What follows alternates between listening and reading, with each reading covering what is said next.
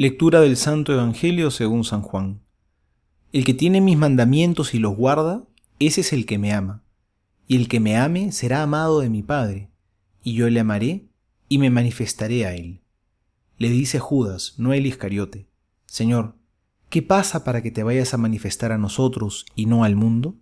Jesús le respondió, Si alguno me ama, guardará mi palabra, y mi Padre le amará, y vendremos a él y haremos morada en él.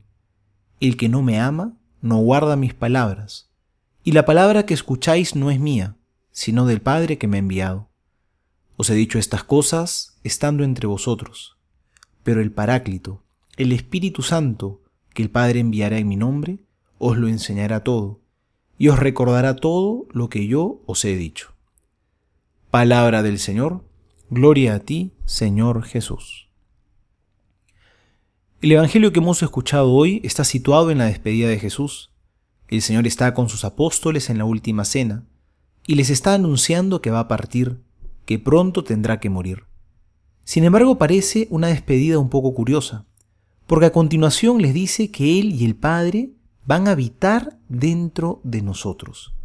Jesús se despide, pero no parece que se va a ir muy lejos, más bien está anunciando que va a habitar en lo más profundo de nosotros. Qué gran consuelo es escuchar esto.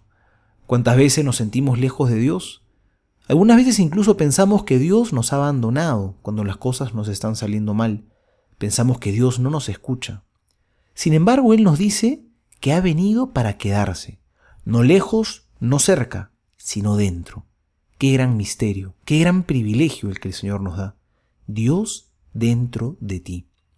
Así de cerca quiere vivir Dios con nosotros. Así es como nos ama. Es por eso que San Pablo, cuando escribía cartas a los primeros cristianos, los llamaba los santos de Dios. Los llamaba santos.